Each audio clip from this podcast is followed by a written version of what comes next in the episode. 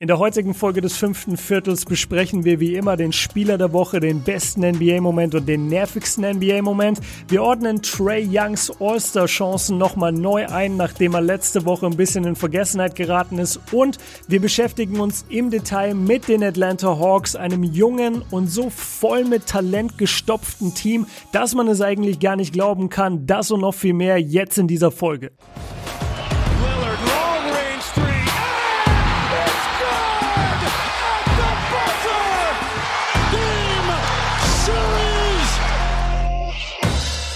Was geht ab, liebe Basketballfreunde? Einen wunderschönen guten Morgen, Basketball Deutschland, Österreich, Schweiz. Das fünfte Viertel ist wieder am Start und heute mit einer, naja, Special-Folge ist es nicht, aber seit langem konzentrieren wir uns mal wieder auf ein einziges Team und ihr habt es schon mitbekommen seit letzter Woche. Wir haben eine kleine Änderung, sehr, sehr geile Idee von Björn, dieses Mini-Intro. Da vielen Dank fürs Feedback, freut uns, dass das auf jeden Fall bei euch gut ankommt. Heute großes Thema. Das muss ich jetzt eigentlich gar nicht mehr sagen, weil du das ja im Intro schon immer sagst. Ja, genau, also, wir müssen gar keinen Einstieg mehr finden. Das ist echt optimal. Nein, es geht heute um die Hawks, aber ansonsten unsere ganz normale Struktur. Jetzt erstmal, du warst am Wochenende zu Hause. Wie war's? Und ich weiß, in Bochum Schneekaus. Man glaubt es nicht, Schneekaus in Bochum. Björn sein Auto zugeschüttet, äh, oder beziehungsweise er steht gerade im Parkplatz. Er sagt, ich werde es nie wieder bewegen können, außer der Schnee schmilzt.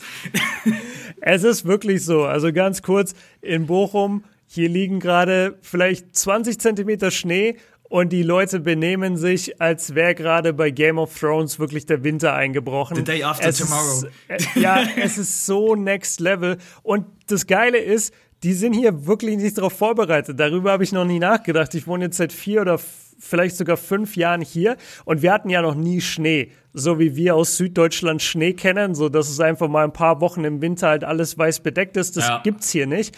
Und ich habe dann nie drüber nachgedacht, was würde denn passieren, wenn es hier mal schneit, dass dann gar nicht die Infrastruktur dafür da ist, um das alles zu managen.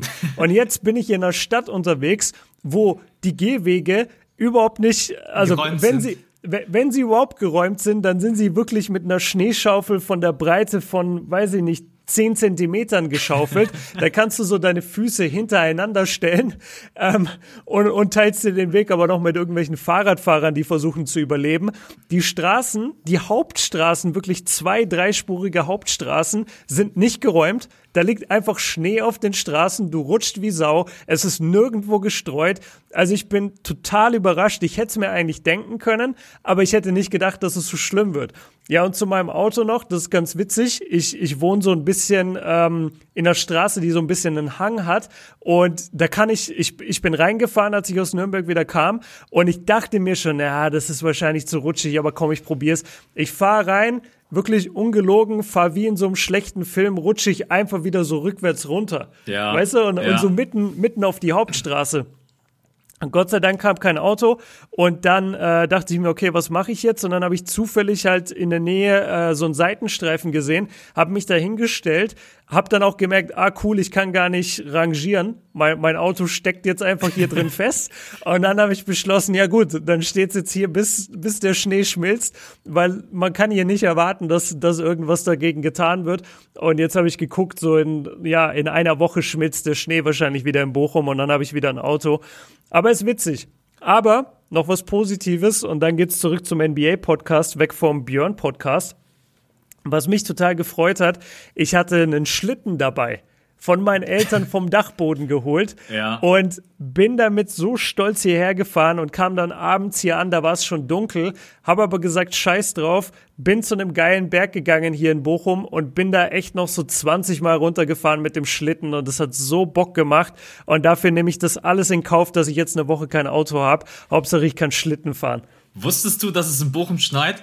Oder hast du den ja. einfach auf Verdacht? Ja, okay. Nein, nein, nein, ich, ich habe das mitbekommen. Es war ja auch voll das Thema Wetterchaos. Ey, da draußen, ich hoffe, euch geht's allen gut, weil es gab ja wirklich äh, schlimme Szenen auf den Autobahnen. Und da muss ich auch nochmal Bochum in die Verantwortung nehmen. Ich bin gefahren von Nürnberg über Frankfurt ähm, und dann hoch nach Dortmund und dann nach Bochum. Das ist der typische Weg, den du fährst äh, von mir aus nach Bochum. Und ich schwör's dir, bis vielleicht zehn Kilometer vor Bochum die ganze Autobahn frei, alles easy, kannst total fahren. Auf der Straße liegt Salz, aber die Straße ist eh komplett frei auf allen Spuren. Dann komme ich da zu der Abzweigung nach Bochum. Alter, da ist eine Spur frei, eine einzige und die ist zur Hälfte geräumt und da liegt nicht mal Salz. Das heißt, jedes Mal, wenn du Gas, also alle sind da 60 gefahren Ja. und jedes Mal, wenn du ein bisschen Gas geben wolltest, bist du einfach weggerutscht. Ja. Also ich weiß nicht, ob das jetzt diese Stadt spezifisch ist oder weil das daran liegt, dass hier einfach nicht Schnee fällt. Vor Aber da der muss ich echt mal sagen, Leute, das geht nicht. Der Unterschied zu München, wir haben gerade vorm Pod den Gag gemacht. In München, da wartet einfach der Cruiser schon in der Garage mit einem mit einem Salzstreuer. Der wartet nur, der erste Schneeflocken droppt auf den Boden, schon Ja. geht die Garage auf und er cruist mit dem Drift raus.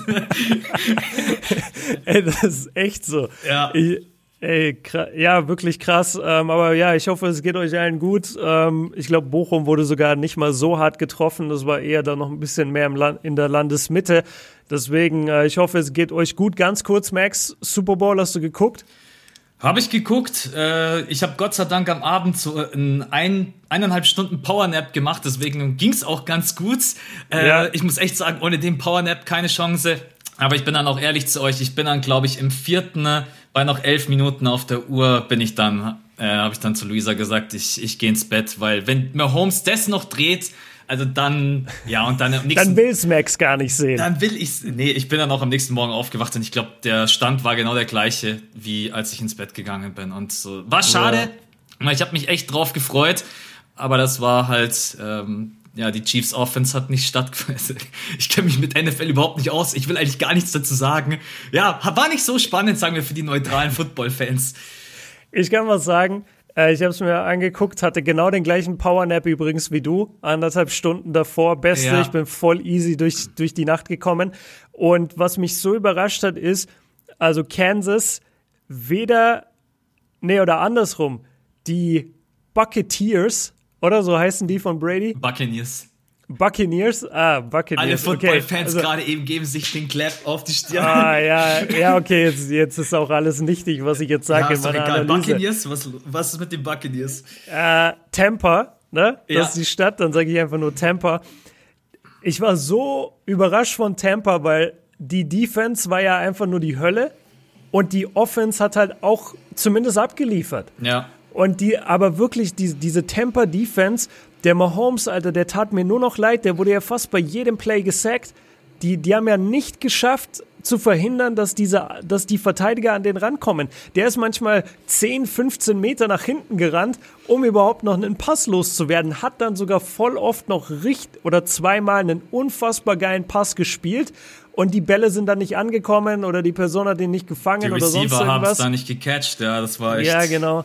Also der, ich, ich habe selten erlebt, dass ein Quarterback von seiner Mannschaft so wenig supported wird. Und ich hatte die ganze Zeit das Gefühl, die sind echt mit dem falschen Fuß aufgestanden, die sind demotiviert da rein, irgendwie hängen die durch.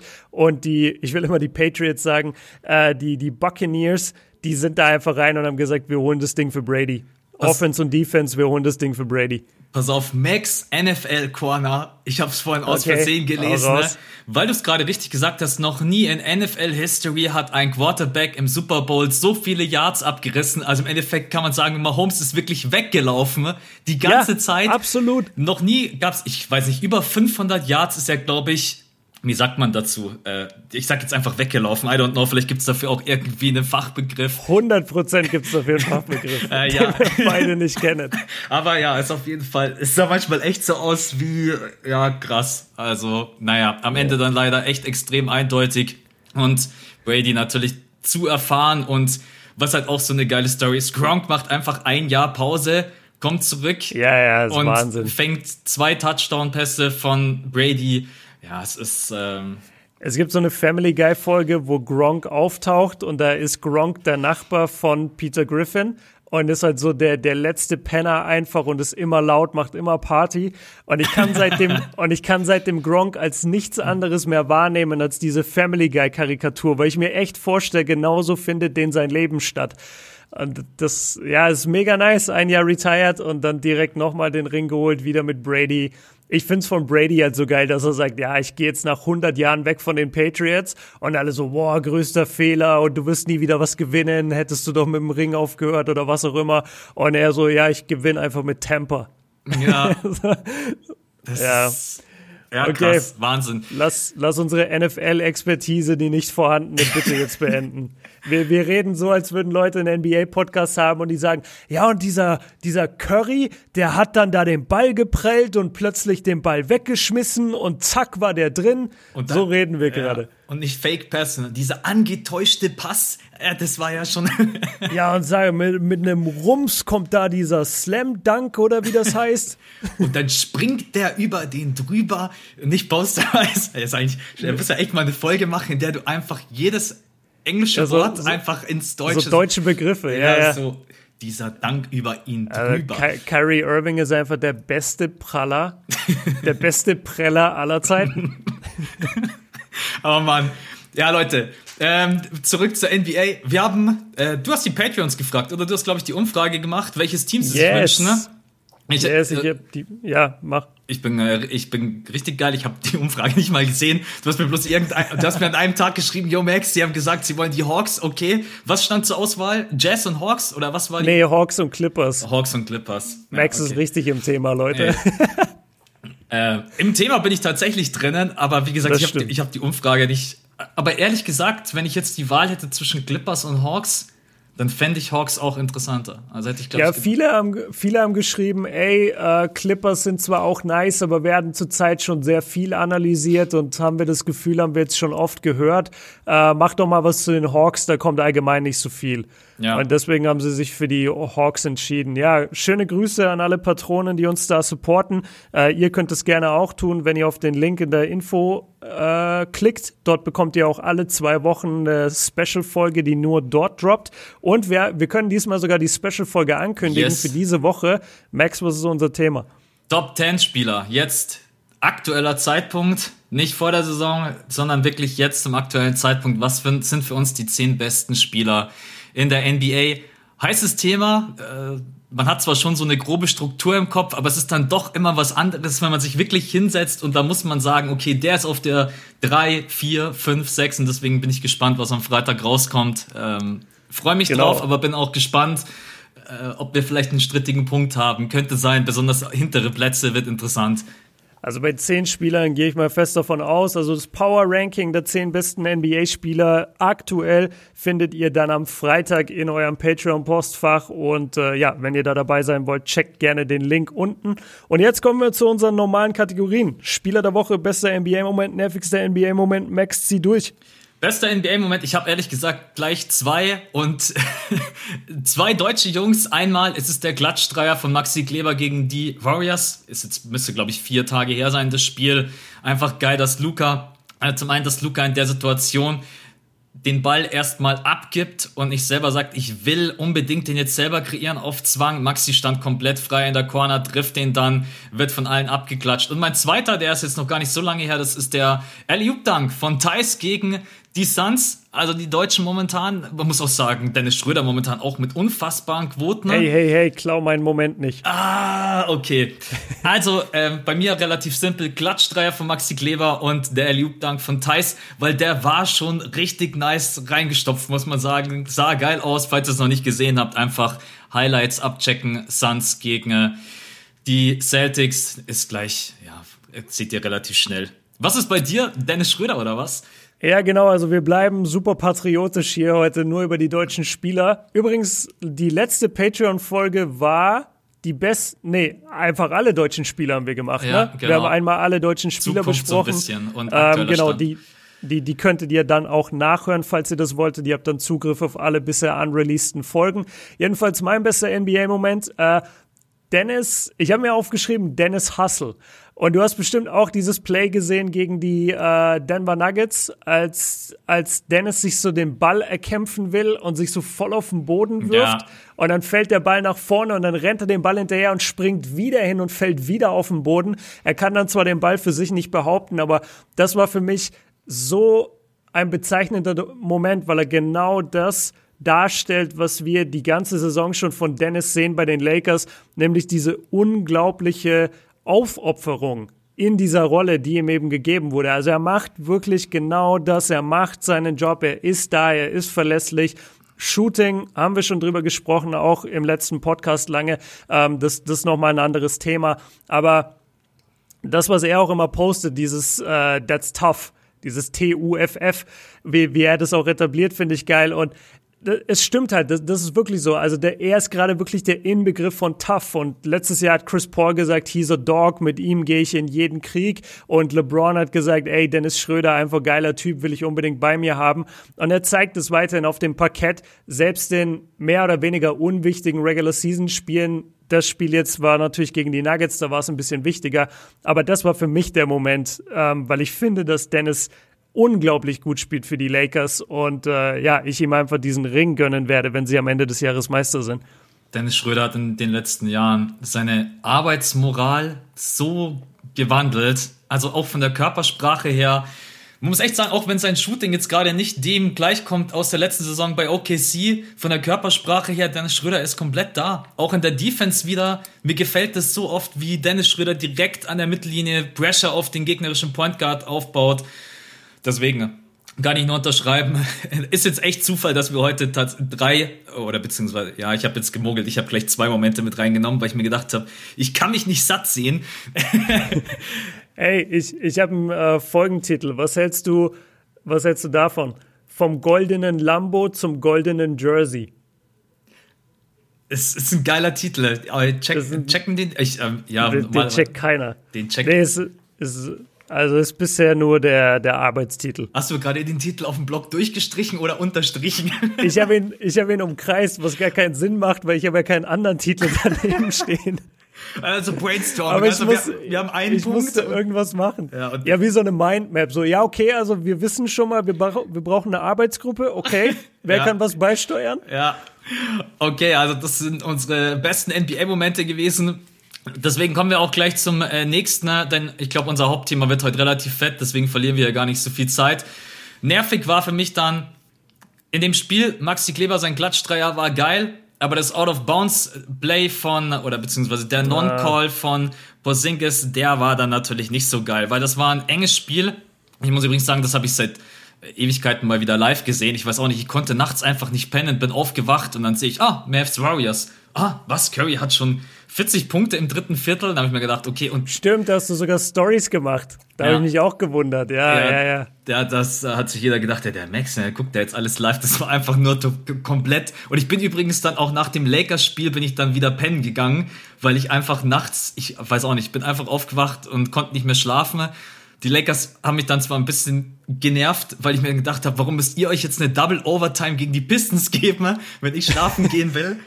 Ich habe mir das gleiche heute Morgen gedacht, da haben sie sich eine OT gegen die äh, Thunder gegönnt. Habe ich gesehen, ja. Da dachte ich auch so, ja, cool, dass ihr jetzt gewonnen habt, aber warum geht ihr in die OT gegen die Thunder? Ja, ich glaube, LeBron James äh, langweilt auch gerade so ein bisschen. Also der, Ja. ja, Aber sie haben ohne AD gespielt, zumindest heute Nacht. Das habe ich auch Oder gelesen. gestern, ich habe das Spiel nicht gesehen, ich habe bloß, wie gesagt, Ergebnis gelesen und dass sie ohne AD gespielt haben.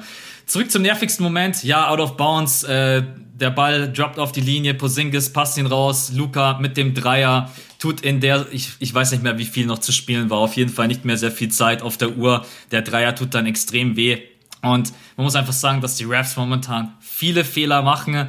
Wenn mal kleine Fehler passieren, okay, das sind auch nur Menschen, aber das sollte man einfach sehen. Und ich widerspreche auch einigen, dass man das nicht so klar sehen konnte. Ich habe sogar ohne Replay mir gedacht, der ist doch out of bounds. Und es war dann auch so. Und dann ist es einfach schade, wenn so ein Spiel, äh, in dem sich Luca und Steph total das Battle liefern, dann eventuell auch durch so einen Moment, ist dann immer schwierig zu sagen, ob es genau der Moment war, entschieden wird. Und später dann auch Lakers äh, Pistons, auch da in der Overtime AD finished mit Kontakt am Rim, auch da gibt's den Call nicht. Äh, unverkennbar, weil LeBron James ungefähr mit den Armen fuchtelt wie ein Verrückter und sagt, wo ist der Call, wo ist der Call? Und die Refs müssen halt, ich weiß nicht, ob da die Kommunikation einfach untereinander schlecht ist oder I don't know. Ich, ähm, sowas muss man für mich einfach sehen. Äh, hat mich ein bisschen an den äh, damaligen Kevin Durant äh, Non-Call erinnert. der legendäre. das, das wäre jetzt mein Konter gewesen. Wenigstens ist es halt gegen die Warriors passiert. Ja. Da haben sie jetzt mal ihre eigene Medizin geschmeckt, weil Das habe ich auch von viel Also das gelesen. ist bis das ist bis heute der der härteste No Call aller Zeiten. Sowas habe ich noch nie gesehen. Der rennt mit der rennt drei Schritte im Aus, steht mit beiden Füßen im Aus und lässt sich dann einfach so hinfallen, als würde er den Ball safen. Ja, ja. Und saved ihn wirklich. Das ist unfassbar. Ich habe dazu auch ein Video, das, das gibt's gar nicht, was das für ein No-Call war damals. Die, die Refs haben so hart gegen Harden in dem Spiel gepfiffen und er hat's trotzdem gewonnen. Ähm, großes Shoutout. Ja, ganz kurz, warst du fertig? Ja, ich bin fertig. Okay. War für mich der nervigste NBA-Moment, weil das Spiel spannend war und schade, dass dann sowas nicht gesehen wird. Okay. Ähm, ja, mein nervigster Moment ist eher so eine Anhäufung von mehreren Aussagen. Äh, und zwar bezüglich des All-Star Games. Wir, wir haben natürlich allgemein schon wenig damit gerechnet und ich weiß jetzt nicht, ob es aktuell ein offizielles Statement gibt, weil ich habe mich am Wochenende wenig mit der NBA beschäftigt, weil ich eben zu Hause war. Aber es klingt halt jetzt schon so durch von den meisten Stars und auch LeBron hat was gesagt, Kevin Durant hat was gesagt und Kawhi. Und ich glaube, wenn drei so große Spieler, vielleicht sogar Janis, wenn so große Spieler was sagen, dann sieht es ziemlich schlecht aus und die haben alle letztendlich gesagt, ey, wir wollen da nicht spielen, uns ist das Risiko zu hoch, wir fühlen uns gar nicht danach und äh, wenn wir spielen, dann geht's nur um Geld. Und wenn halt solche Statements von den Gesichtern der NBA kommt, dann kannst du eigentlich davon ausgehen, dass Adam Silver das nicht durchprügeln wird, ähm, beziehungsweise oder dass dann viele Spieler sich eine Entschuldigung geben lassen und sagen, nee, wir spielen nicht, ich bin Phantom verletzt oder was auch immer. Ähm, Wadenzerrung. ja, Wadenzerrung oder kannst ja alles sagen. Kannst ja sagen, wie, wie früher in der Schule, ich habe Bauchweh. Ja. wie soll das einer überprüfen? Ja. ja, und das, das tut mir ein bisschen leid äh, für uns Fans, aber ich verstehe es auch total und ich habe vielleicht so zu 30 Prozent damit gerechnet, dass es stattfindet und jetzt bin ich bei 5 Prozent. Und es ist schade, weil es halt immer ein ganz cooler Moment ist. Vielleicht ändert sich jetzt auch noch mal was in den paar Wochen, aber bisher waren die Aussagen, die so Tag für Tag eingetröpfelt sind, wirklich so, ey, wir wollen nicht spielen und es geht hier nur um Geld und wir fühlen uns nicht sicher. Und dann kann ich mir nicht vorstellen, dass die NBA das durchdrückt.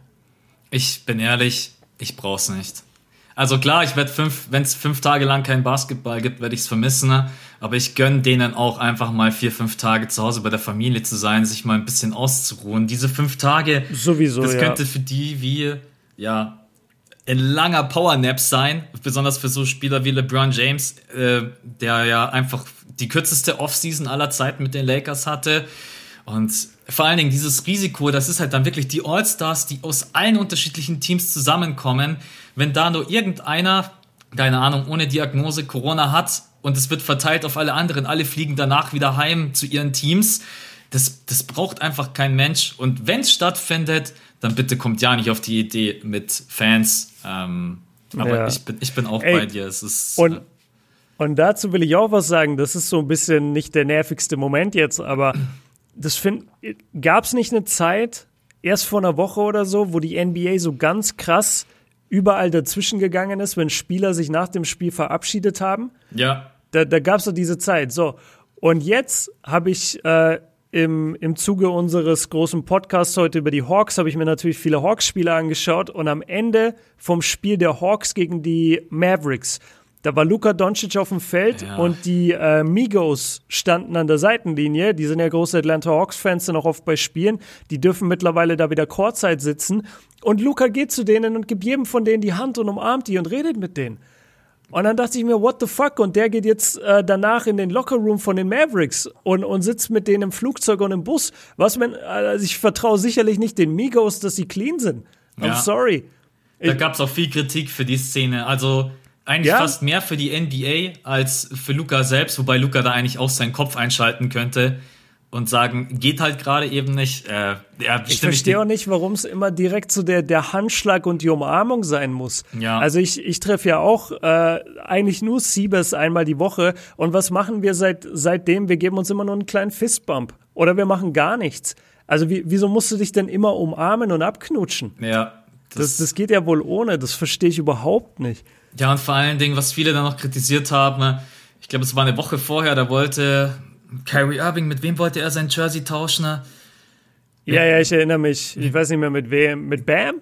Kann das sein? Mir fällt es gerade nicht mehr ein. Ist ja auch egal, aber das wurde unterbunden ne? und die Szene Ja. von Luca nicht. Und dann haben natürlich viele zu Recht sich aufgeregt und gesagt, sowas muss einfach nicht sein. Man muss, die NBA hat seit langem mal wieder null Co- Corona-Cases gehabt äh, beim beim mhm. letzten Gesamttest. Und da muss man auch wieder hinkommen und alles, was Risiko darstellt, vermeiden. Und jetzt sind wir sowieso happy. Es kommen wieder langsam Zuschauer rein. Es gibt keine großen äh, Fälle oder sonst irgendwas. 1000, 2000 Zuschauer. Und da sollte man halt natürlich vermeiden, dass vor allen Dingen die Spieler zu Fans hingehen. Das, ähm, ja, fand ich auch nicht so geil. Gut, dass du es ansprichst. Ja, und vor allem zu den Migos, Alter. Also, wenn ich jemandem nicht vertraue, dass er sich an irgendwas hält, dann sind es die Migos. Ja.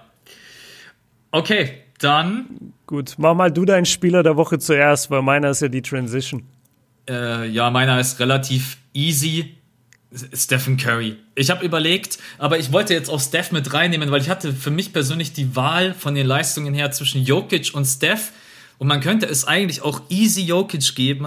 Und das war dann auch für mich so ein bisschen der Gedanke, warum ich denke, dass Jokic es immer schwer haben wird, MVP zu werden. Wenn ich, ich hatte jetzt die Wahl zwischen Jokic und Steph, kann man beides machen. Und ich entscheide mich, ohne auch noch großartig zu überlegen, für Curry.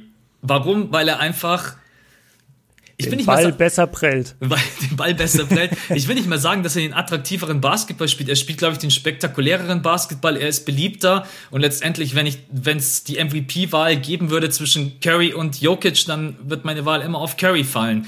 Deswegen glaube ich, dass es für Jokic auch immer, obwohl er eine unfassbare Saison spielt, äh, wird es immer schwierig für ihn. Aber für mich ist Curry gerade eben, äh, ja, unfassbar. Seine Quoten sind wieder da, wo wir sie kennen in den letzten Spielen. From Downtown 54%, 57%, 57 Punkte Spiel gegen die Mavs. Dann auch der Blowout gegen die Mavs. Das Spiel mit den 57 Punkten haben sie ja dann verloren. Das war auch das Spiel, was ich gerade eben hatte mit Maxi Kleber, Klatschdreier und dem Out-of-Bounds-Play. Ist ja. wieder komplett da. Ich freue mich extrem, weil ich ihm einfach unfassbar gerne zusehe. Macht einfach Spaß, äh, auch wenn sein Dreier immer noch verrückt ist. Ich verstehe nicht, wie dieser Mensch viele Dreier verwandelt. Mit der Hand im Gesicht, mit. Das ist einfach. Das ist einzigartig und deswegen, ich genieße jede Sekunde, für mich gerade Spieler der Woche. Und äh, man könnte es aber auch, wie gesagt, easy Jokic geben oder Wem könnte man es noch geben? oder, da kommt die Überleitung, wir geben es oder ich gebe es diese Woche Trey Young. Äh, das liegt jetzt nicht nur an seinen Leistungen, das liegt vor allem daran, dass ich mich halt auf diesen Pot hier vorbereitet habe, dafür mir einige Spiele reingezogen habe und äh, ehrlicherweise andere Spiele deswegen nicht gesehen habe, weil ich eben auch diesen Break hatte, wo ich zu Hause war. Und deswegen ist es für mich Trey Young in den letzten vier Spielen 29 Punkte im Schnitt, 11 Assists, äh, von der Fre äh, aus dem Feld 47 und von der Dreierlinie 44 und von der Freiwurflinie 93 Prozent. Also wie bei vielen Spielern aktuell die, die Quoten unfassbar, bei dem Volumen auch noch. Also es ist höheres Volumen und krassere Quoten, als man es eigentlich gewöhnt ist aus der NBA. Und dann eben jetzt in den letzten vier Spielen, dass er da so abgeliefert hat. Ähm, und ich habe halt diese Spiele gesehen. Deswegen für mich ähm, der Spieler der Woche. Und wir müssen noch äh, ein einen großen Eklat aufdecken, beziehungsweise ein großes Thema, eine große Aufregung ansprechen. Und zwar, Max und ich hatten beide in unserem letzten Podcast äh, unsere All-Stars genannt und wir hatten beide Trey Young nicht drin. Und ähm, ich sag jetzt einfach mal, dass ich ja so ehrlich bin und euch wirklich sag, ich habe Trey vergessen.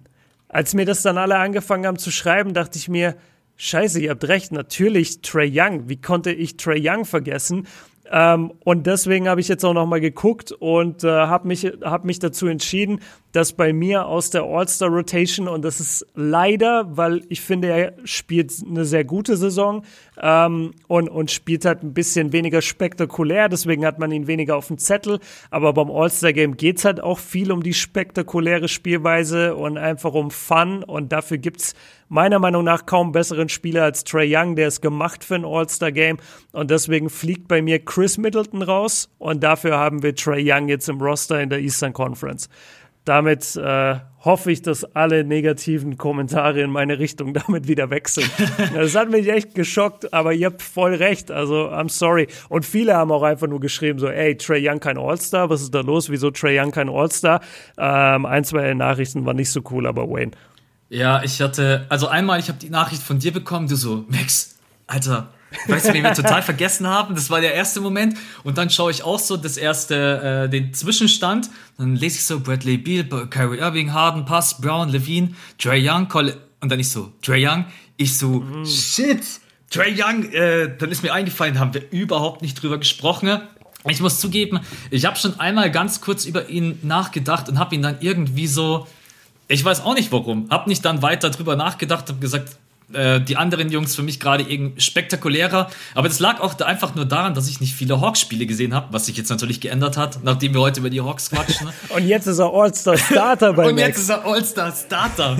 Erstmal äh, So nämlich. erstmal Bradley Beal rauskicken oder Kyrie Irving oder was. Nein, äh, was mich aber trotz allem auch freut, den habe ich ja letztens mit reingebracht, Colin Sexton. Den hatten viele echt nicht auf dem Schirm und der ist jetzt auch hier hinter Trey Young mit 207.000 Stimmen. Also da merkt man schon auch, der hat eine gute Fanbase, wird auch belohnt dafür, dass er eine gute Saison spielt. Aber Trey Young, ja, muss mit rein. Ich, ich weiß gar nicht, bei mir ist dann, ja, bei mir, genau, bei mir war es Colin Sexton, den ich dann dafür rausnehme. Trey Young. Wir quatschen Ja. gleich noch über ihn. Über seine Saison, wie es gerade eben aussieht. Äh, vor allen Dingen, man muss ja auch sagen, gar nicht so das hohe Dreiervolumen. Da ich, war ich ein bisschen schockiert, äh, wie wenig Dreier in Anführungsstrichen Trey Young gerade eben nimmt. Aber jetzt glaube ich erstmal alle Trey. Young-Fans. Ich hoffe, ihr seid wieder gut mit uns. Ja, hoffe ich auch. Björn hat gleich einen Spieler der Woche draus gemacht. Ja, als Entschuldigung. Ja, und zum Übergang und weil wir gesagt haben, heute eh der große Atlanta-Podcast. Ja, ey, dann lass uns doch reingehen. Hast du dir eine Struktur überlegt? ja, habe ich. Ich Ja? würde sagen, wir fangen. Okay, hat er nicht mit mir geteilt, aber gut. Warum? Ich habe das, ich hab das Skript geschickt. Ah, ich habe nicht reingeschrieben, was für erste Frage. Doch, habe ich sogar. Und Hä, du hast mir ein Skript geschickt? ich habe dir ein Skript. Ah, so, so läuft der. Ba ja, scheiß hast du. Doch, hier ist doch eins. ja. Aber du hast mir nicht gesagt, du hast mir eins geschickt. Nee, das habe ich, hab ich dir nicht gesagt, nee. Ga- Ich habe ich ganz, hab gedacht, Ganz, ganz toll, Max. ich habe gedacht, die Mails sind bei, von mir mit Sternchen versehen, da kommt dann eine Pop-up. Ja, bestimmt. Ähm, wer macht das Skript mal auf? Die erste Frage ist relativ easy, Ja. ich finde das eigentlich mit erstmal die entspannteste Frage. Die Erwartungen bis hierhin. Die Hawks sind jetzt gerade eben an der 7, Stand heute 11, Ja. 12. Die haben jetzt sehr lange Pause. Ich glaube, die haben jetzt vier Tage Pause. Die spielen erst wieder am Donnerstag in der Nacht gegen die ja, Mavs. ja, ja. Schade, weil ich habe mir gedacht, wäre eigentlich cool gewesen, heute Morgen sich da noch ein Hawks-Spiel reinzuziehen, um so ein bisschen ja, Live-Footage zu haben im Kopf. Das kann man momentan vergessen. Die spielen erst wieder am Donnerstag. Sie stehen bei 11, 12, sind an der 7. Man muss sagen, die Hawks haben auch sicherlich das ein oder andere Spiel verloren, was man nicht hätte verlieren müssen. Ah, Die könnten auch locker, man sieht, die Celtics stehen gerade bei 12, 10. Also wenn die Hawks da das ein oder andere Spiel für sich entscheiden, dann könnten die auch locker an der 5 oder 4 stehen. Die Erwartungen von dir, sind die bis jetzt gerade eben erfüllt? Playoff-Team, Platz 7, hast du sie höher gesehen, niedriger? Einfach mal so dein erster Eindruck von den Spielen, die du jetzt gesehen hast. Also vom Talentlevel her habe ich sie eigentlich genau da eingeschätzt. Oder vielleicht sogar einen Tick höher. Ich weiß nicht mehr genau in meinem Power Ranking, aber so, so alles, was zwischen 6 und 8 liegt oder 6 und 9 von mir aus, ist für mich für die Hawks vertretbar. Ähm, ich muss sagen, mein, mein erster Gedanke, weil du, weil du geschrieben hast, wohin geht die Reise, mein erster Gedanke, als ich mich mit denen beschäftigt habe, dachte ich mir, boah, ich krieg so ein bisschen Oklahoma City 2012 Vibes von denen. Weil da sind so viele junge, gute Spieler gerade, also natürlich in der Light-Version. Ne? Ich erwarte jetzt nicht, dass wir da drei zukünftige MVPs in der Mannschaft haben. Aber wenn die aufs Feld gehen, ey, Trey, DeAndre Hunter, der, der jetzt gerade zwar verletzt ist, dann äh, Cam Reddish, Collins, Capella, das ist eine Starting Five und, und selbst wenn Herder mit drin ist oder sonst jemand, das ist immer eine Starting Five, wo ich mir denke, wow, jeder von denen kann richtig was werden in der NBA. Die haben so viel, also, oder viele sind schon was von denen in der NBA. Wir wissen, was Clint Capella ist. Äh, wir, wir sehen, was Trey ist. Wir haben eine Ahnung, wo John Collins hingehen kann. Ein Big Man, der ein Wahnsinns äh, ist zum Korb beim Pick and Roll und gleichzeitig den Dreier mit 40 Prozent trifft oder jetzt in dieser Season ein bisschen schlechter. Das, das sieht schon alles sehr, sehr krass und vielversprechend aus. Und dann hast du auf der Bank Noch Gallinari Ähm, und so. ja, Gallinari und Bogdanovic. Und das Witzigste ist, äh, ich hatte immer so einen Moment, weil ich ich habe einfach nicht in meinen Kopf bekommen, dass Rondo in der Mannschaft ist. Und dann hatte ich immer so Momente, wenn Rondo da mal auf dem Feld war äh, und ich das eben gesehen habe, dass ich mir dann dachte, ah krass, der da, der da, der läuft wie Rondo. Und dann gucke ich nochmal und dann dachte ich, ah ja, Rondo ist ja bei Atlanta. Ja. Also das, das ist echt witzig, ähm, dass ich ihn immer eher an der Bewegung erkannt habe, als jetzt wirklich an seiner Person und auch nicht wusste oder nicht glauben konnte, dass er wirklich da ist. Ähm, das ist so mein erster Eindruck. Also eine Mannschaft, die jung und unerfahren ist, in, in der Starting Five vor allem, aber die so viel Upside hat für die nächsten Jahre. Und, und wenn ich aktuell ein junges Team gerne picken möchte, dann, dann würde ich echt erstmal sagen, also gib mir die Hawks. Die, die sind ja, wie mein Dad sagen würde, gestopft wie ein Weihnachtsgans. ja, Grüße gehen raus an alle, die. Äh Grüße gehen raus an die Süddeutschen. Absolut. Naja, ich kann eigentlich nur zustimmen. Ich glaube, ich hatte sie sogar an der 7 oder an der 6. Also relativ nah, genau da, wo ich sie auch gerankt hatte. Ich muss ehrlich sagen, von dem, was ich jetzt gesehen habe, die könnten locker höher stehen. Ich bin überrascht von der Defense, aber da kommen wir gleich noch drauf zu sprechen. Der Upside ist groß, vor allem jetzt hat man auch noch die Verletzung. Schade, dass die jetzt nicht komplett fit durchspielen konnten. Und damit man wirklich so, ja, ja. dann könnte man wirklich einordnen, denn ich glaube, wenn Bogdanovic fit wäre und auch der Andre Hunter sich nicht verletzt hätte, dann hätte man vielleicht das ein oder andere Spiel mehr gewonnen. Ich glaube, trotz allem kann man zufrieden sein. Und wenn alle da sind, muss man sagen, dass das eine der tiefsten Franchise ist, die wir gerade eben in der NBA haben. Die können super offensiv rotieren, die können groß spielen, die können auch klein spielen. Und äh, ja, wenn du dann so jemanden wie Rondo und Gallinari äh, von der Bank bringst oder wenn dann auch wieder Hunter da ist, dann kommt ja manchmal kommt Cam dann von der Bank, von der Rotation her, oder dann kommt Hürter von der Bank, den ich übrigens sehr, sehr mag. Die haben, die haben, glaube ich, eine echt geile Zukunft, wenn die noch an den ein oder anderen Punkten arbeiten. Man muss halt irgendwie gucken, dass man Okongwu mal mit reinkriegt. Der kriegt, sieht momentan fast gar keine Minuten. Und die Frage ist halt, was passiert mit John Collins? Der wird äh, Restricted Free Agent, ähm, spielt eine gute Saison. Geben sie ihm die Kohle oder lassen sie ihn ziehen? Ja, und Clint Capella sowieso gerade Top Rebounder in der NBA. Also das, die machen, die machen Spaß. ich sehe, ich sehe jetzt gerade erst die Zahl 14,6. Ja. ja, Capella. Das, das muss ich eben auch sagen. Das finde ich ganz cool.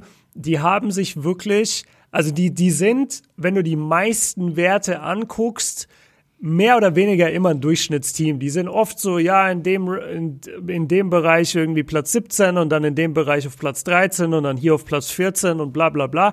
Aber was sich wirklich gesteigert hat zum Vorjahr, und klar, da war auch das Personal noch ein bisschen anders, die sind besser in der Verteidigung geworden. Ja. Und es gab sogar Sequenzen, das war das Spiel gegen Toronto. Ich weiß nicht, ob du die Szenen vor Augen hast. Das, das haben sie sogar im Replay gezeigt, wo Trey Young One-on-One-Defense gespielt hat gegen Kyle Lowry und Kyle Lowry wurde den Ball nicht los. Ja. Und da hat der wirklich mal richtige NBA-Defense gespielt. Und wenn er das weiter ausbaut in seinem Spiel und das vielleicht sogar irgendwann durchschnittlicher Verteidiger wird, so wie Curry es dann wurde, dann ist auch Trey Young nochmal auf einem ganz anderen Level. Und du hast gesagt, äh, man muss an den ein oder anderen Stellen dann halt gucken oder, oder schrauben oder so. Ich glaube, das Einzige, was man wirklich machen sollte, ist, die so lange es geht zusammenzuhalten und einfach nur abzuwarten. Weil das sind so talentierte Jungs, die alle so einen Upside haben. DeAndre Hunter ist, glaube ich, in seiner zweiten Saison erst ja. und, und averaged einfach 17 Punkte im Schnitt. Der, der spielt ja überragend und ist noch ein sehr guter Verteidiger. Die, die sind auch alle, die sind alle so, so typisch NBA. Die sind einfach alle so lang und groß und können alles verteidigen, können alles switchen. Also das Personal von den Hawks äh, gefällt mir auch richtig gut und du hast den Rookie angesprochen und Yeka Okongwu, der hat halt bisher überhaupt kein NBA-Selbstvertrauen tanken können, hat auch nur sechs Spiele gemacht und da habe ich auch in einem, in einem der Hawks-Spiele von den Kommentatoren einen ganz geilen Kommentar oder eine ganz interessante Nachricht dazu gehört. Die meinten halt, ja, für einen Rookie ist es gerade ganz, ganz schwer, sich an die NBA zu gewöhnen, weil die überhaupt nicht trainieren dürfen. Ja. Scheinbar. Und deswegen, ja, fehlt ihm einfach was. So, so eine, diese Eingewöhnung äh, bekommt er halt nur in Spielen.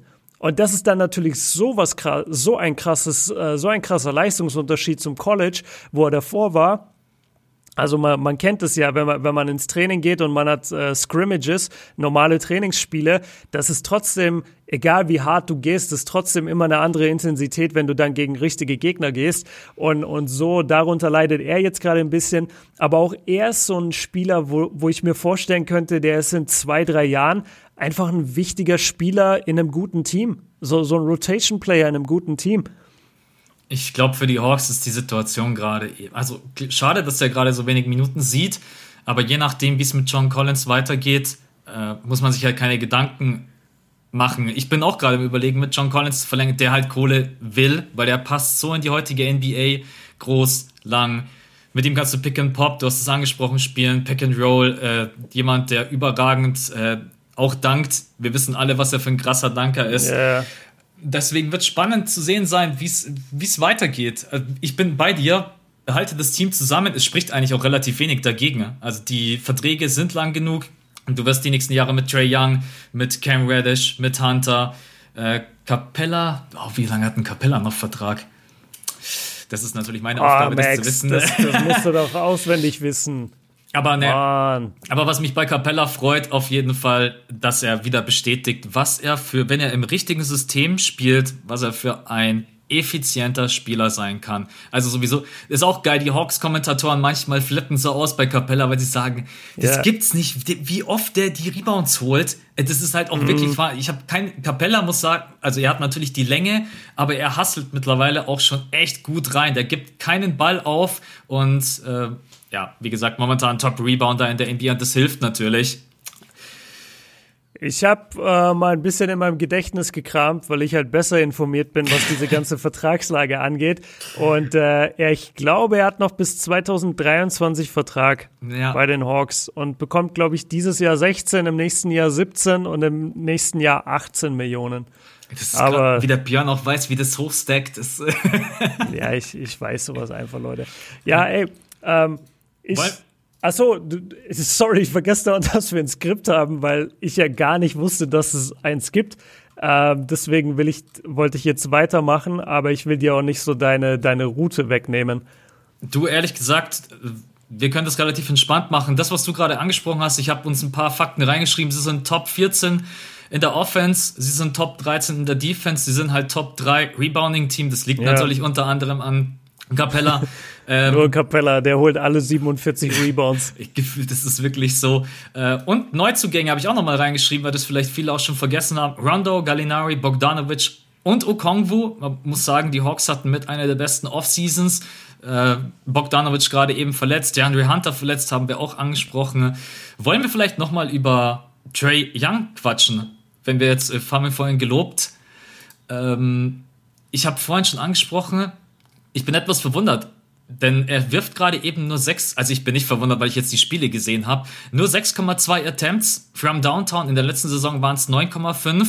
Wenn man sich die Spiele allerdings ansieht, wie krass die abhängig sind von Trey Young, ist halt schon heftig. Also was besonders das Playmaking angeht, er steht gerade bei 9,2 Assists. Es gab zwei Spiele, ich habe eins gesehen, das war gegen die Jazz. Und da war Trey Young nicht mit dabei. Dabei, nicht dabei, genau. Genau. Und dann sieht man einfach, wie wichtig Trey Young ist, um die gegnerische Defense zum Kollabieren zu bringen. Und er spielt einfach viele seiner Teammates, also man muss einfach sagen, viele dieser Würfe sind dann auch komplett uncontested, weil Trey Young im Pick and Roll da meistens gedoppelt wird und er findet dann häufig, auch wenn, auch wenn nicht immer, ist ein kleiner Kritikpunkt für mich bei ihm. Es sind noch viele Turnover für mein Empfinden und auch manchmal unnötige Turnover. Äh, aber ansonsten ist er halt ein überragender Playmaker, Assistgeber mit 9,2 Assists. Was ein Punkt für mich ist, wo sie sich verbessern müssten. Man müsste irgendwie es mal hinkriegen. Trey Young auch freie, offene Würfe. Also ich bin ganz ehrlich, ich habe jetzt, ich habe vier Spiele gesehen und Trey Young muss sich halt jeden Wurf fast selber erarbeiten. Also der ist schon mhm. auch wie hast es du gesehen? Für mich ist Trey Young der, der wirklich jede Minute auf dem Feld hasseln muss, egal ob als Playmaker oder wenn er den Wurf da mal selber kreiert, dem wird halt nichts geschenkt. Du hast halt wirklich zu wenig Ball-Movement und auch keinen wirklich anderen Playmaker, weil Rondo und äh, Young stehen logischerweise nicht gemeinsam auf dem Feld, weil dann kollabiert eine Defense halt hinten komplett. Das ist so der einzige Punkt bei den Hawks, der mich ein bisschen stört, dass man halt nicht Trey Young hilft, um ein bisschen mehr Output, mehr Output, er hat 26,7 Punkte, aber ihm da zu helfen. Ja, sie sind, ähm, boah, ja. Also dann, dann sind wir jetzt beim Thema Spielweise. Ich kann das unterschreiben, was du über Trey gesagt hast. und das müssen wir vielleicht nochmal betonen. Er ist halt einfach ein herausragend guter Playmaker mit einem herausragend guten Wurf. Deswegen macht es ja eigentlich nur Sinn, dass er den Ball viel in den Händen hält. Weil wenn du so einen Spielertypen hast, dann musst du ihn all seine Stärken ausspielen lassen und es geht nur, wenn er den Ball hält. Ja. Ähm, und ich fand es auch ganz schön, äh, kle kleiner Abschweif, äh, als er gegen die Mavs gespielt hat, haben die Kommentatoren natürlich während des Spiels auch viel so über den Trade zwischen den beiden geredet. Also Luka Doncic damals für Trey Young, Luka zu den Mavs und, und Trey eben zu Atlanta, weil, weil Atlanta auch wirklich Trey wollte. Und ich find's, ich find's nach wie vor super beeindruckend, dass Trey, obwohl dieser Trade natürlich, äh, Moment. Ich finde es mega beeindruckend, dass Trey trotz dieses Trades mit Luca nicht als der große Verlierer gilt. Oder die Hawks jetzt nicht als die Riesenverlierer gelten. Natürlich mit Luca werden sie noch mal besser. Das ist ein anderes Thema. Aber Trey schafft es wirklich, seine eigene Legacy gerade aufzubauen oder seine eigene NBA-Karriere, seine eigene All-Star-Karriere. Ob er irgendwann Champion wird, wird man sehen. Ob er seine Defense nochmal steigert auf ein anderes Level, werden wir alles sehen. Aber ich finde es beeindruckend, dass er gegen eines der größten europäischen Talente aller Zeiten es schafft, nicht wie der letzte Depp auszusehen, der, der da getradet wurde und, und gilt als Bust sozusagen. Ja. Ähm, das nur kurz dazu. Und äh, was du dann sagst zur Offensive, das ist mir auch aufgefallen, ähm, dass, dass die Offensive ohne Trey Young nicht wirklich gut funktioniert. Man muss aber sagen, die Offense mit Trey Young ist auch nur Pick and Roll. Ja. Und, und halt Pick and Roll ungefähr drei Meter hinter der Dreierlinie, was halt unendlich schwer zu verteidigen ist, weil die meisten Bigs nicht so weit raus können. Und Trey kann aber von da sogar werfen. Das heißt, du musst über den Block gehen. Und dann hast du halt Leute wie Capella und Collins, die einfach wahnsinnig gut abrollen können. Und dann ja, hast du einfach als Defense ein Problem und, und dadurch scoren ja die Hawks enorm viel oder dann halt durch, eine, durch einen freien Dreier, äh, weil die Weakside hilft. Ähm, als Ah, jetzt, jetzt hatte ich noch einen Punkt. Willst du was dazu sagen? Weil, weil es fällt mir gerade nicht ein. Äh, gerne. Man hat natürlich mit John Collins und Clint Capella, es ist selten, dass man zwei Spieler hat, die so gut im Pick, also Capella natürlich ohne Pick and Pop, aber man sieht schon, dass sie das schon nahezu perfektioniert haben. Und dann, wenn du jetzt noch so, deswegen tut er auch so weh, dass er gerade eben nicht dabei ist. Ein Hunter, der besonders aus der Corner als seine Dreier trifft. Mhm. Aber du hast, also ich habe mir aufgeschrieben, ohne Trey Young ist man zu berechenbar und eindimensional. Aber selbst mit Trey Young ist schon relativ offensichtlich, weil was man nicht so hat für mein Empfinden, einen Flügelspieler, der auch mal über den Drive attackiert und was sie gar nicht haben, Backdoor Cuts. Ich glaube, ich habe keinen einzigen mhm ich habe keinen einzigen Spieler mal reinkarten sehen. Äh, deswegen, das ist vielleicht ein Problem bei den Hawks, dass sie gerade eben selbst mit Trey Young dazu berechenbar sind. Cam Reddish macht es mal ganz wenig und die Andre Hunter, der jetzt verletzt ist, der macht es öfters, aber ist gerade eben nicht dabei. Ja. Ja, und noch, äh, noch zur Offense ganz kurz. Ich finde es halt krass, die Offense, sie, sie haben zwar nicht das höchste Pacing in der NBA, aber du hast schon das Gefühl, okay, wenn sie nicht, also eigentlich denkst du dir, bei den Hawks, ihr müsstet einfach jede Sekunde in Fastbreak laufen. Weil im Fastbreak sind die für mich nicht zu stoppen. Das, das habe ich vorhin schon beschrieben vom Personal. Die sind so lang, die sind so athletisch, die können alle rennen. Und dann hast du mit Trey Young einen herausragenden Passer, der diese Leute auch genau im richtigen Moment füttern kann. Also im Fastbreak sind die Hawks für mich am stärksten. Danach kommt das Pick and Roll von Trey Young mit einem der genannten Roller. Und danach, wie du gesagt hast, wird's eng. Also man, man hat zwar gutes Spielermaterial, aber die wenigsten von denen kreieren sich ihren Wurf so, dass du das Gefühl hast, darauf kannst du dich verlassen. Am Ende der Shotclock immer gerne. Kannst du einem von denen den Ball geben und die werden den Wurf kreieren können. Aber so wie es Trey macht, auf dem Niveau und da, wo du hin willst, nämlich Playoffs, am besten sogar ohne Play-in-Tournament. Das heißt, du musst mindestens Top 6 sein in der Eastern Conference. Dafür musst du schon eigentlich vom vom, von der Shot Creation was drauflegen und das haben sie aktuell noch nicht. Würde ich aber sagen, ist das kleinste Problem, weil das wird kommen. Also Collins wird oft schon gefüttert ähm, und, und kriegt auch manchmal eine Isolation und es ist für mich einfach nur noch nicht so, nur noch nicht so verlässlich. Äh, ich ja. habe jetzt die Stats dafür nicht, nicht vorliegen, aber ich habe ein Spiel besonders auf ihn geachtet und da haben sie echt versucht, ihn in Szene zu setzen, dass er auch mal alleine was macht. Und wenn er alleine agiert, war ich jetzt nicht so beeindruckt, wie wenn er halt im Pick and, im Pick and Roll oder Pick and Pop äh, mit Trey unterwegs ist. Ja, ich habe mir da einen kleinen Fact rausgeschrieben, mhm.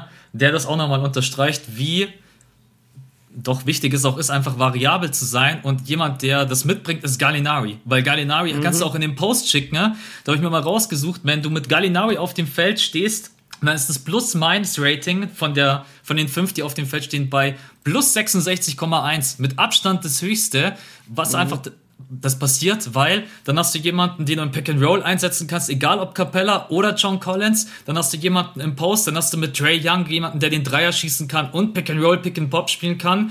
Dann sieht man einfach, du bist unberechenbarer. Und deswegen, Gallinari kommt halt von der Bank, weil er defensiv jetzt nicht gerade der, ja, muss man schon sagen, weil mit John Collins und Capella ist man da besser aufgestellt. Ähm, auch eine Aufgabe von Lloyd Pierce, da die perfekte Mischung zu finden, welches, welche Line-Up funktioniert am besten, welche Rotation, welche Rotation funktioniert am besten, äh, dass ich auch versuche, Gallinari so häufig wie möglich reinzubringen, aber dass ich trotz allem vielleicht mit Hunter und Capella, Hunter auf der 3, ähm, Capella auf der 5, dass ich trotzdem defensiv stabil genug bin. Ja, man muss sagen, die haben unendliche Möglichkeiten. Wenn die alle fit sind, ähm, dann wird es eng für viele Gegner, das wirklich effektiv zu verteidigen. Ja, ähm, ich hätte jetzt einmal auf den, auf den Record geguckt, ähm, weil ich finde, das ist eigentlich ganz spannend. Wenn du dir anschaust, sie, sie, was haben wir gesagt, sie stehen 10 und 11, ne?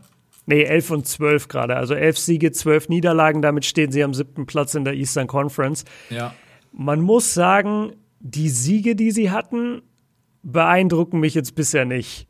Also sie haben gegen Chicago gewonnen, gegen Memphis gewonnen, gegen Detroit, dann gegen Brooklyn. Das war aber ein Back-to-Back -back, äh, gegen Brooklyn. Also es waren zwei Spiele hintereinander. Gut, dass sie das gewonnen haben. Brooklyn ist immer ein guter Kandidat. So, dann haben sie gegen Philly gewonnen, aber ohne Ben Simmons. Und dann wieder Minnesota, Detroit, Minnesota, äh, gegen die Clippers, aber ohne Paul George und ohne Kawhi, gegen Washington und gegen Toronto jetzt. Da ist vielleicht ein Team dabei, wo ich sage, von den Siegen her, okay, das war competitive und das war wirklich eine Herausforderung. Also starke Teams schlagen sie nicht. Und, und wenn sie mal einen Sieg gegen die Clippers haben, dann ist es so eine Kawhi und PG und so eine Geschichte. Oder gegen die Sixers und da hatten die Sixers gerade das mit die ersten Male so diese Tyrese Maxi äh, Rotation überhaupt, weil Ben Simmons halt gefehlt hat. Das, das kannst du ja nicht vergleichen wirklich mit dem, was die Sixers eigentlich sind. Macht dir sowas Angst in der Regular Season? Übertreibe ich da jetzt und, und ist Sieg einfach nur Sieg oder kann man da schon was ablesen, so okay, die, die starken Teams waren halt bisher nicht drunter? Also für so ein Team würde ich sagen, Sieg ist Sieg, scheiß drauf. Ähm, mhm. Natürlich, wenn man dann. für so ein Team, jetzt kriegst du direkt Hate. Nein, äh, was ich damit meine mit so einem Team, was einfach noch nicht eingespielt sein kann zu 100 Prozent. Du hast vier neue Spieler, Du hast so viele junge Spieler, das wäre ja verrückt, wenn jetzt am Anfang gleich alles funktioniert. Also das war gar nicht abwertend gemeint. Äh, und trotz allem, letztendlich, wenn man in die Analyse reingeht und man will halt dann den Rekord bewerten, dann muss man klar sagen, da waren jetzt noch nicht die Lakers in Top-Besetzung dabei. Da ähm, gegen die Jazz hat man, das war leider ohne Trey Young. Ich habe mir das Spiel angesehen, weil ich eigentlich gegen die Jazz mir das mal angucken wollte, wie sie gegen so ein Team spielen. Dann ist Young nicht dabei, dann ist halt immer scheiße, ja. das zu bewerten. Ne? Aber dann hat man schon auch gegen die Jazz gesehen, auch wenn das am Anfang ein unfassbar äh, trockenes Spiel war, denn die sind irgendwie in die Halbzeit mit, ich weiß nicht mehr, 45 zu 35. Das war echt der Score. Aber dann am Ende hat man gesehen, was man doch für Probleme hat gegen so ein Team wie die Jazz. Und deswegen, äh, die Herausforderungen werden noch kommen. Die Teams vor allen Dingen dann in Top-Besetzung. Und ich mache mir trotz, selbst wenn die Hawks nicht in die Playoffs kommen, würde ich jetzt da nicht die Hände über den Kopf zusammenschlagen und sagen, das war eine Saison, in der wir viel Erfahrung sammeln konnten. Aber ich würde sie schon gerne in den Playoffs sehen. Und eigentlich sage ich auch, mit dem Line-Up, was sie haben, sind die Chancen auch nicht schlecht. Und vor allen Dingen, ich glaube, mhm. die Jungs können nur wachsen, wenn sie dann auch mal competitive gegen jemanden spielen, der ihnen die Grenzen aufzeigt. Und das, äh, das sind so Teams wie die Lakers, gegen die Celtics haben sie, glaube ich, noch haben sie schon mal gegen die Celtics gespielt? Weiß ich gerade gar nicht. Aber so ein Team wie auch Cel die Boston Celtics in Top-Besetzung. Nee, haben sie nicht. Genau. Ähm, Und was mir eigentlich echt, was mich positiv stimmt, ist die Defense. Wir haben alle vor der Saison gesagt, die Defense, die Defense. Äh, und das empfinde ich gerade eben nicht so. Und du hast es angesprochen, auch bei mir, Punkt, den ich aufgeschrieben habe, äh, sehr, gar, gar, kein so mieser On-Ball-Defender, Trey Young.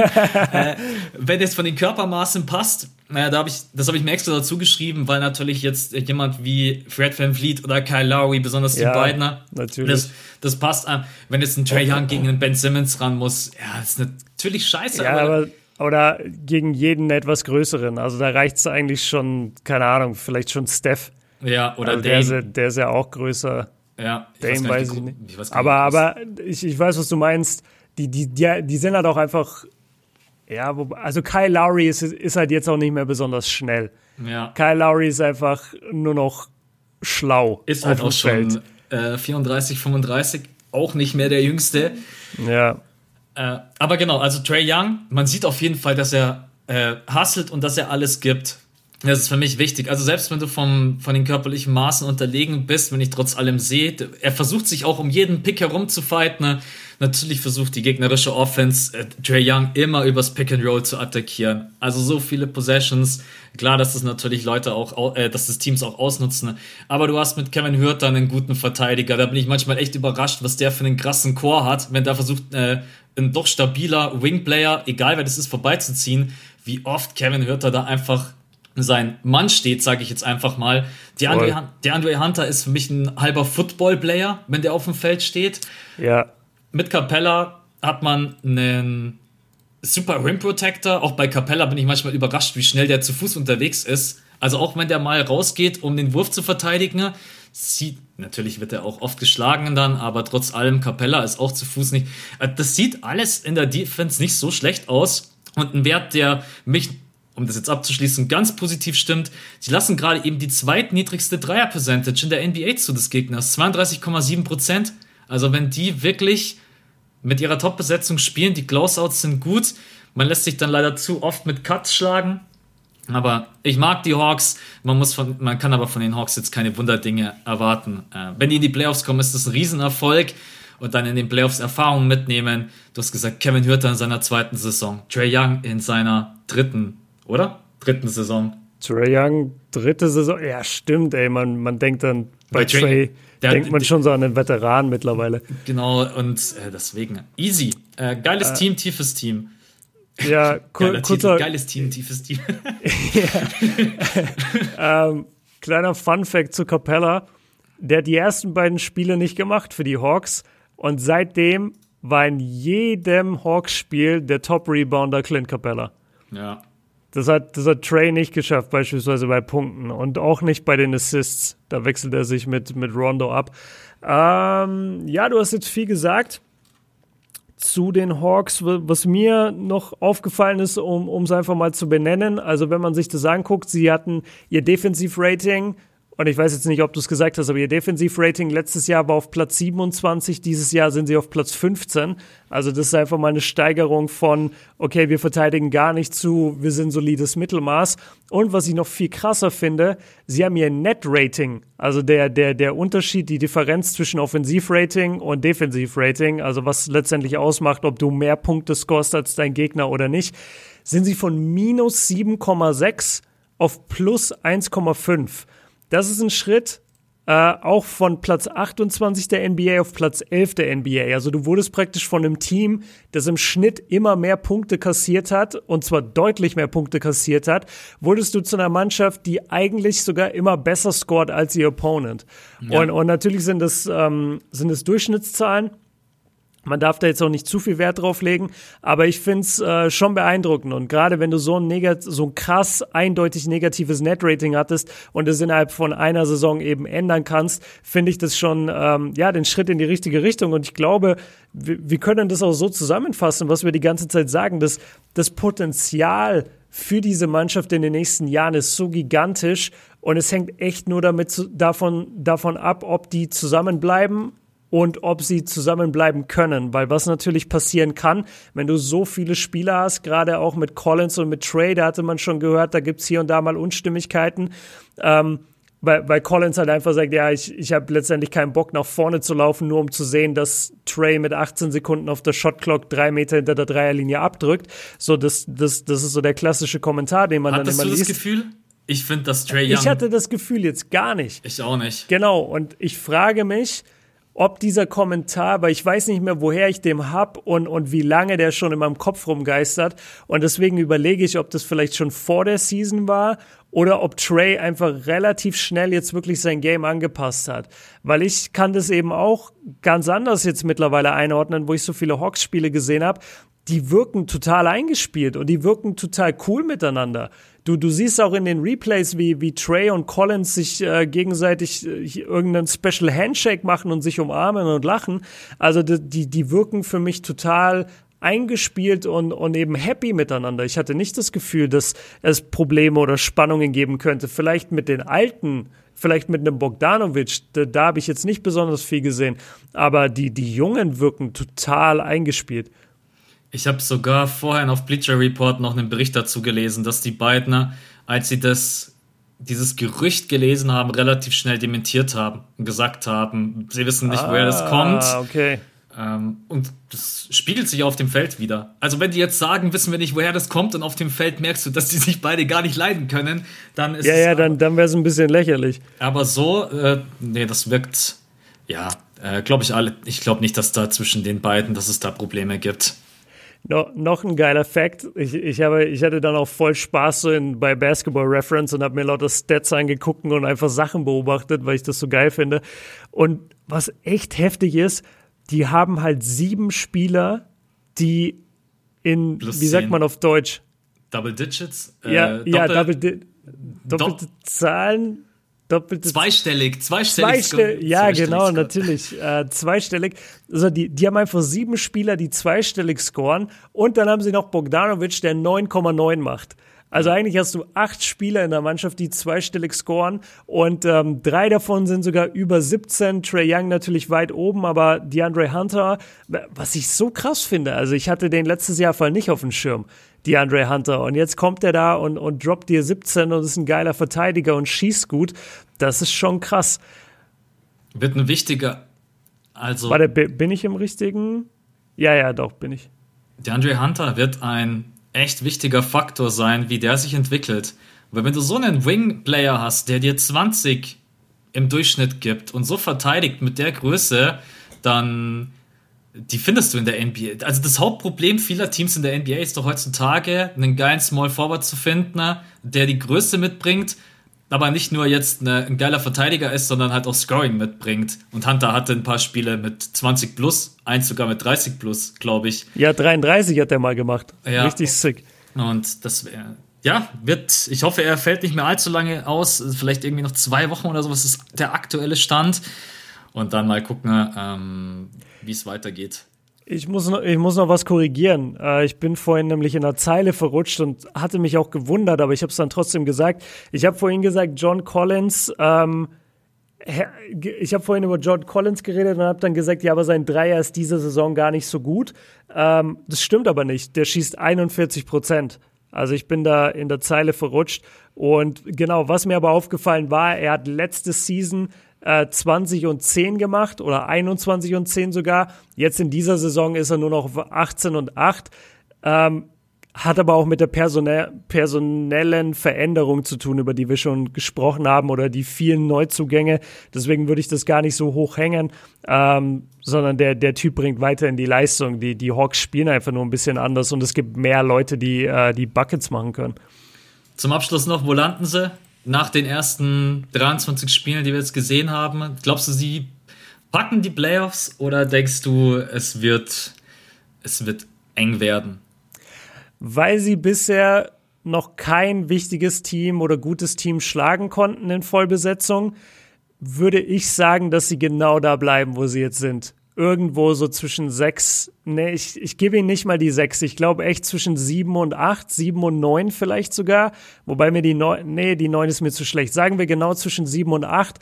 Das heißt, sie müssen ins Play-In und dann wird man sehen, ob sie sich da durchsetzen können als junges Team. Immer schwierig. Die Challenges in der Eastern Conference sind jetzt aber auch nicht so groß. Also, das sollten sie meistern. Und ich bin halt voll bei dir. Die, die müssen jetzt einfach in die Playoffs. Die, die sind so jung, die sind so raw, die, die, die ey, da gab's, es gab Spiele, ich habe mir einfach nur aufgeschrieben, wilde Wurfauswahl.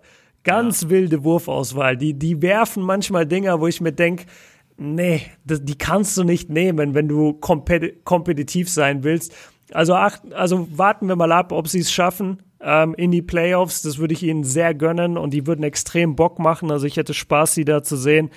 Ja, und um es abzuschließen, also mega Upset äh, Potenzial für die nächsten Jahre und hoffentlich bleiben sie zusammen. Wo, wo siehst du sie? Genau wie dein Auto parke ich sie auf der 7. Und da bleiben sie erstmal. Und da bleiben, nee, ich, ich bin mir nicht mehr zu 100% sicher, aber zu 99%. Ich glaube, ich habe vor der Saison auch 7 gesagt und ich, ich bleibe dabei. Ich denke, dass die, dass sie noch viele Up and Downs haben werden, aber die werden am Ende, glaube ich, in die Playoffs kommen und sowas auf der 7 wie gesagt, wenn DeAndre Hunter dann wieder zurückkommt, dann ist auch die Defense wieder stabiler. Und ich glaube auch, dass das Team die Möglichkeit hat, sich in der Saison zu verbessern. Viele Spieler mit Ceiling. Und die Konkurrenz ist jetzt auch, ja, muss man sagen, dahinter die Raptors, die Knicks, die Cavs, die Bulls. Ähm, die Heat stehen gerade bei 9-14, überraschenderweise im negativen Sinne. Ich glaube, mm. dass die mhm. Hawks da mithalten können. Deswegen, ich glaube, die packen es in die Playoffs. Dann in den Playoffs wird es natürlich ja, wenn du dann gegen die Sixers und die Bucks rein, ran musst, dann nimm die Erfahrung mit, dann nimm die Erfahrung mit und äh, aber also auch für so ein junges Team kann so ein Erstrunden Exit und selbst wenn er dann noch so hart sein sollte, kann dir trotzdem einfach viel geben. Einfach mal diese Playoff-Luft schnuppern und zu wissen, ey, wir haben es in die Postseason geschafft. Ja, also ich park die auch auf der 7 und dann gucken wir mal, ähm, wenn es in die Playoffs geht, was sie dann was sie dann leisten können. Und dann werden natürlich in den Playoffs die Schwächen wirklich aufgezeigt. Weil, besonders weil ja. dann natürlich nochmal eine andere Defense auch vom gegnerischen Team gespielt wird. Und wenn du dann gegen so eine Defense wie jetzt Sixers oder Bucks ran müsstest, dann wird das, glaube ich, auch von der Offense her nochmal wilder aussehen, was du gerade gesagt hast, wilde Würfe. Ich glaube, das wird dann noch, das wird dann noch öfters kommen. Aber ich glaube, abschließend kann man sagen, ordentliche Saison bisher mit viel Luft nach oben im positiven Sinne. Platz 7, Playoffs, glaube ich, schaffen sie. Okay, cool. Das war doch eine. Ja, es hat Spaß gemacht, dass wir uns mal wieder so ein Team rausgepickt haben und uns nur darauf fokussiert haben für die Woche. Da ja. lernt man die, die Mannschaften auch mal wieder, also nochmal auf einem anderen Level kennen, finde ich. Vor allen Dingen, als immer nur mal so ein Spiel zu sehen. Vor allen Dingen, weil es jetzt gerade eben auch kein riesengroßes Thema gibt, finde ich. Ja, All-Star. Ey, wie lange ist es eigentlich noch so? Ich habe das Gefühl, das ist schon so seit drei Wochen, dass die NBA irgendwie so dahin plätschert. Ja, ich, ich glaube, das ist so, seit äh, Kyrie Irving wieder zurück ist und äh, ja, genau, seit wir nicht mehr über Kyrie reden können. Äh, Gibt es irgendwie kein Thema mehr, was brennend. Äh, Ey, da ja. soll sich mal wieder eine Pause nehmen. Ja. Nee, aber es ist auch mal ganz schön, sich mal wirklich auf den Basketball zu konzentrieren. Äh, Trading Deadline steht jetzt dann auch bald bevor im März. Also dann werden auch die ganzen Trading-Gerüchte und dann geht's schon so langsam Richtung Playoffs. Also wenn wir dann im April sind. So, re so redet ein äh, NBA-Podcaster, Leute. Ich, ich, äh, ich habe gerade so eingeräumt, so ja, eigentlich ist es gerade nicht so interessant, aber Max direkt, nein, wir liefern Content, weil jetzt kommt das und dann kommt das und das ist ja eigentlich auch spannend und dann geht's ja eigentlich schon in die Playoffs. Deswegen machen wir den Podcast zu zweit weil ja. sonst würde ich hier nur sitzen und sagen, Leute, ich habe gar nichts. Ich habe sogar noch eine Max Corner. Ja, weil Hab du eine Maschine bist. Ja, nee, weil ich letzte Woche, ähm, äh, vorletzte Woche warst, glaube ich, du äh, lazy. Letzte Woche war ich lazy. ich komme nicht mehr hinterher. Ich glaube, mittlerweile hat sich gut eingependelt, dass man sich immer so ein bisschen abwechselt. Und ja. falls der andere dann doch auch vorbereitet hat, dann ist es halt ein schöner Bonus. Aber dann, dann hau die Max Corner raus. Ich habe gesehen, das ist eh schon wieder auch ein bisschen History behaftet das ist eh relativ easy. Also, aber was, wichtig, was, was witzig ist, also Fred Van Fleet hat 54 Punkte gedroppt. Äh, Career High, äh, Franchise High, davor war es der Mario Rose mit 52 Punkten, Vince Carter mit 51 Punkten. Ähm, aber was witzig ist, erstmal Fred Van Fleet undrafted. Und dann mhm. habe ich mir mal überlegt, wel welcher Spieler vor ihm war denn der mit den meisten Punkten auch undrafted? Moses Malone habe ich, hab ich nicht gewusst, also dass Moses Malone undrafted ist, aber da sieht man wieder, dass ich history-technisch, äh, wusstest du das, dass Moses Malone ja. Ja, pass auf, dann, dann streue ich die History Corner mit ein. Moses Malone ist einer von den Spielern gewesen, der äh, in die ABA gegangen ist, nicht in die NBA. Okay. Und deswegen ähm, wurde er nie offiziell von der NBA gedraftet und ging dann erst äh, ich weiß nicht genau, wann er rüberging. Entweder bei der Fusion der beiden Ligen oder vielleicht schon davor. Äh, jedenfalls Moses Malone deswegen nicht von der NBA gedraftet, aber halt von der ABA. Schau mal, das sieht doch aus, als wenn wir das abgesprochen hätten. Yes. wir wir ja. sind einfach ein Team. Ey, ja. und deswegen hören auch jeden, jede Woche 12.000 Leute zu. Shoutout, Shoutout an euch alle da draußen. Wir freuen uns über so krasse Hörerzahlen. Auf jeden Fall. Ähm, aber jetzt kommt der Fun Fact. Und zwar, dass äh, Moses Malone damals am 2. Februar 1982 dieses für ihn ähm, ich weiß gar nicht, ob das für ihn Career, ja, muss es ja, sonst würde er an, mit einer anderen Zahl drinstehen. äh, richtig ja. geil, äh, äh, so wie in der Schule. Ist denn an, ist denn dann auch von Moses Malone die 53 Punkte des Career ja, so eine Textaufgabe. Ja, ja richtig. Nee, ja. ähm, und Fred Van Fleet auch am 2. Februar, also quasi 39 Jahre später, genau am gleichen Tag, äh, undrafted, 54 Punkte ja, ist schon krass. Also auch wie viele Spieler es gibt, undrafted, vielleicht wäre das sogar auch mal was für eine irgendwie eine Special-Folge. Undrafted Spieler, die dann trotz allem eine große Karriere hingelegt haben. 54 Punkte. Respekt ja. dafür, vor allem from Downtown, also was er da geschossen hat, da war, da gab es ja auch den Gag, ob äh, Freddy schon wieder Vater wurde. Geil. Aber ja, genau, das nur so eine kleine Max Corner. Undrafted Spieler mit den meisten Punkten, wenn euch mal jemand fragen sollte. Jetzt Fred Van Vliet mit 54 Punkten und vor 39 Jahren Moses Malone mit 53 Punkten. That's it. Okay. Ja, wäre wär vielleicht echt mal ein Thema. Die besten undrafted Spieler. Äh, fällt mir auf jeden Fall Ben Wallace gerade ein. War undrafted, hat ewig gedauert, bis er sich reingekämpft hat und wurde dann, ich glaube, viermal Defensive viermal, Player of the Year ja. oder so. Ja. Aber ja, ist, ist ein Thema für eine, für eine andere Folge. Okay, dann sind wir tatsächlich am Ende jetzt, ne? War ja geil. Knackige Stunde, Stunde zehn und wir haben alles mit drin. Jo, also, wie gesagt, schreibt, also wenn ihr, jetzt können wir zumindest keine negativen Messages mehr zu Trey Young, weil Spieler der Woche, ähm, wir haben ihn jetzt beide ins All-Star-Team reinberufen und auch noch positiv über seine Defense gequatscht. Also jetzt mehr kriegen wir, Jetzt kriegen wir die ganzen Chris Middleton-Fans. Ja, die, die, die zwei. Äh, da, ja, da könnte ich jetzt schon wieder sagen, gibt's Chris Middleton-Fans, aber. Ähm, Nein, ich glaube, es gibt schon. Es tut mir auch weh, ihn rauszutun, aber nochmal, also es geht nicht darum, wer ist der bessere Spieler oder wer legt die besseren. Doch, es geht darum, wer legt die besseren Zahlen auf. Wer ist mehr Fun? Wer gehört einfach in, ins All-Star-Game? Und da gehört halt Trey Young für mich eher rein. Und ich glaube, er hat auch mehr Fans. Das ist. Ja, da, muss man einfach, da muss man einfach auch ehrlich sein. Besonders beim Fanvoting ganz oft ähm, kommt es dann eher auf Beliebtheit. Sonst wäre ja nicht Clay Thompson an der 10, obwohl er gar nicht spielt. Äh, genauso wie Carmelo Anthony, der auch an der 10 rumeiert, äh, aber das ist wieder ein anderes Thema. Ähm, ja. ja. Okay. okay. richtig synchron jetzt bei der Abmoderation. Dann würde ich sagen, wir, wer Bock hat, wie gesagt, am Freitag, wir machen eine Patreon-Folge und wirklich nochmal der Hinweis auch, jeder, der dann auch sagt, äh, ich habe Bock, euch zu unterstützen, ihr könnt die ganzen alten Folgen noch anhören. Das ist eine Frage, die immer mal wieder gestellt wird. Also wenn ihr dann sagt, hey, ich habe Bock, da ein paar Stunden reinzuhören, die ganzen alten Folgen sind auch noch online diesen Freitag. Top 10 NBA-Spieler und nächste Woche gucken wir mal. Also wie, wenn das jetzt immer so sein sollte, dass die NBA jetzt gerade keine absolut kranken Themen liefert, dann machen wir immer mal wieder eine Umfrage, eine Analyse, oder? Ja, voll. Hat Bock gemacht mit Dann schauen wir uns halt mal die, weiß nicht, zum Beispiel die Hornets sind auch so ein geiles ey, Team. Ey, ich wollte die Hornets sagen. Ich schwör's dir, ich wollte die Hornets sagen. Die sind so eine geile Mannschaft. Ja. Übrigens, äh, Lamello Ball, ich muss es ganz kurz sagen, in den letzten vier Spielen äh, über acht Attempts und über 50% from Downtown äh, und über 20 Punkte, ich glaube 24 im Average. Let's go. Ja, ich weiß nicht, was mit dem los ist. Ja. Okay, Leute, wir sind raus. Danke euch fürs Zuhören und wir hören uns nächste Woche wieder und mit den Patronen hören wir uns am Freitag im Power Ranking. Bis dahin, ciao. Ciao.